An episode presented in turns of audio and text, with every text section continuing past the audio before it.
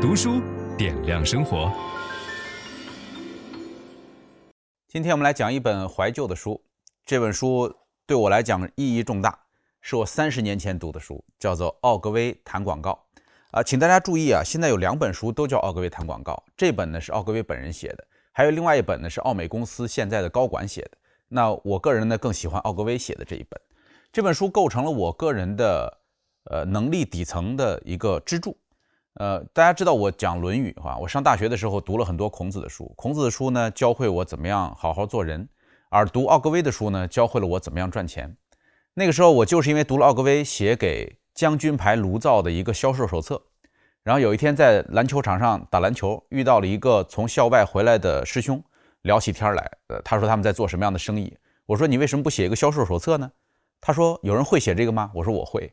然后我就模仿着奥格威写的将军牌炉灶的销售手册，给我这位师兄写了一个他们公司的销售手册。在一九九六年还是九七年的时候，赚到了我人生第一个五千块钱。所以我那时候就感受到了读书这件事情是多么的重要，以及多么的有效。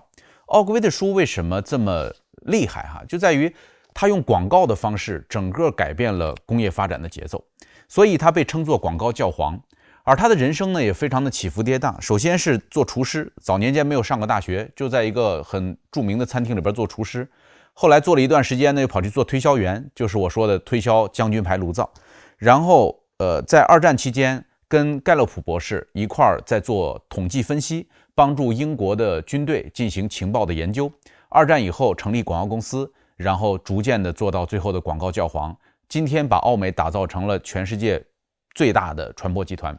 在奥格威刚刚进入广告这一行的时候，他在书里边讲说，有一天有一个人匆匆忙忙的敲开了他们那个广告公司的门，他那时候只是公司里边打杂的。然后那个人进来以后，跟他们老板讲说，我最近新开了一个民宿，就相当于我们今天的民宿，实际上就是把自己的家改造成了一个小旅馆。然后说我只有五百块钱的预算。你能不能够帮我打一个广告？那老板一看说钱这么少，对吧？就交给奥格威说，你去帮他把这五百块钱投放了。五百块钱能干嘛呢？奥格威当时就用五百块钱买成了明信片，买了一大堆的明信片，然后开始挨个给这个有可能到这附近来旅游的人家里边寄这个明信片，就把他们家的这个情况简单的写了写，写了一个文案，欢迎大家到家里边来住，周围风景很好什么之类的，然后寄出去。这五百块钱的明信片寄出去了以后。过了大概一个星期，这个民宿的生意爆棚了。这就是奥格威做的第一个广告，从这个五百块钱的预算开始，用明信片的方法，使得一个民宿的生意突然之间火爆，也让他看到了广告的力量。所以奥格威一辈子都特别喜欢 DM，DM 就是 Direct Mail，就是直接邮件这个方式。所以我为什么要在三十年以后重新讲这本书？包括我还讲过他的一个广告人的自白，就是因为我觉得。这是一个赚钱的底层逻辑，你首先得学会传播。如果你要呃创业哈，你想做一个事业，你不会传播，你什么都卖不出去，你怎么可能能够成功？所以我们介绍大家读一读奥格威的书。那第一章就是如何写出有销售力的广告。广告的销售力差别极大。奥格威的那个时代就是纯平面，呃，还有一点点电视的那个时代，在上个世纪九十年代以前。有人做过这样的统计，说一个好的广告和一个差的广告的销售力差十九倍半。哼，我觉得这个数字在今天乘以十都不止。也就是说，你如果看到了一个非常精彩的广告，不论是电梯间的广告，还是你手机上推送的广告，和一个很糟糕的啊说不清楚的这种广告比起来，差别可能在上百倍到上千倍这个之之大。所以广告的质量是非常重要的。这里边给大家举的这个。最经典的例子啊，就是这一幅。很多人听过我讲这个领导力的课和营销的课，都听过我提过劳斯莱斯的这个广告。原作就在这儿。大卫格威用了三个星期的时间研究劳斯莱斯的汽车，最后找到了一个卖点。这个卖点在劳斯莱斯的手册里边是作为提示来说的，就是劳斯莱斯的工程师和写手册的人根本没认为这是个卖点。当时说，呃，这个车子的缺点在哪儿呢？就是开起来的时候，有时候也会有杂音。这个杂音来自哪儿？他们提示说来自于车内的电子钟，就那个电子钟的滴答声，那个声音很响，所以就说这个是噪音的来源。结果奥威看完了所有的这个呃技术手册以后，找到说最好的卖点就是这个，所以它的广告语的这个标题写的是，在时速六十英里的劳斯莱斯汽车中，最大的噪音来自电子钟的滴答声。就这么一个广告，一下子把劳斯莱斯推上了神坛，卖火了。就是普通人会觉得说，这怎么会成为一个广告呢？对吧？因为这是暴露它的缺点呢，这是打破知识的诅咒。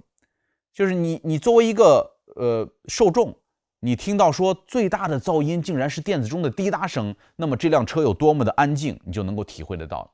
所以当时当这个广告登出来了以后，只有劳斯莱斯的这个工程师非常生气，说是该修修那个该死的电子钟了，觉得那个电子钟的声音太大哈。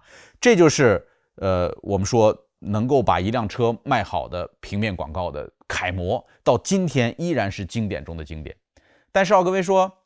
呃，卖了一段时间以后，他们发现劳斯莱斯轿车有很多问题啊，有很多这个技术上的这个不成熟的地方，因为它全手工打造的，所以经常会出现问题。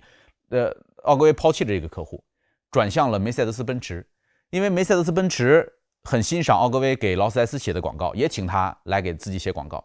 这一次，奥格威写的广告是什么呢？你看，他不用纯手工打造了，对吧？他不是劳斯莱斯的那种什么皇家血统了。这一次的标题是说，选择梅赛德斯奔驰。二三零 S，你会放弃很多，包括噪声、锈迹和老掉牙的工艺。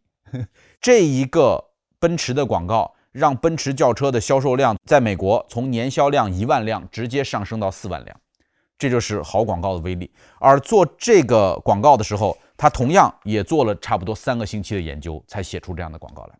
所以他说，第一步就是你要做功课，你要给任何一个产品写广告。一定要首先了解清楚这个产品，要去用它，体会到这个产品最细节的部分，你才有可能找到相应的灵感。第二件事儿就是找准定位，就是在奥格威的那个时代，阿尔里斯和特劳特还没有提出他的定位理论，但是这个奥格威已经说了要有定位。什么是定位呢？简单的讲，叫这个产品是做什么用的，给谁用，就这么简单。用我们今天的话讲，就是如果你不是第一，那么你就要是唯一。第一和唯一之间要想办法选出来。你比如说，所有人都会知道多芬是这个奥格威非常经典的客户哈。直到今天，还有很多人会觉得多芬的香皂在身上好像更滋润一点，就是看到那个广告，牛奶在身上流下来那种感觉。这个基调就是当年奥格威定出来的。这是奥格威给多芬写的第一个广告。这个广告的标题就是一个非常漂亮的定位，叫做“呃，突然之间”。多芬让香皂一下子过时了。虽然多芬在普通受众看来就是香皂，但是奥格威给他写的文案是说这个东西不是香皂，这个东西是多芬啊。它它起到什么作用呢？它让香皂过时了，所以他用了很多沐浴的时候给你的肌肤带来这种呃乳霜般的感受的这种画面和文字。奥格威喜欢用长文案，然后把这个多芬和普通的香皂直接区隔开，这就是。定位的方法。分享知识是一种美德。当我们每一个人都在不断地分享知识给这个社会的时候，我们这个社会将会变得越来越好。所以，如果您喜欢这本书的内容，把它分享到您的朋友圈当中，或者给到您指定的某一个人都可以。您关心谁，就把知识分享给他。谢谢。本音档是由樊登读书小草远志提供。解锁本书精华解读全集，请搜寻 triple w 打 d u s h u 点 com 打 t w。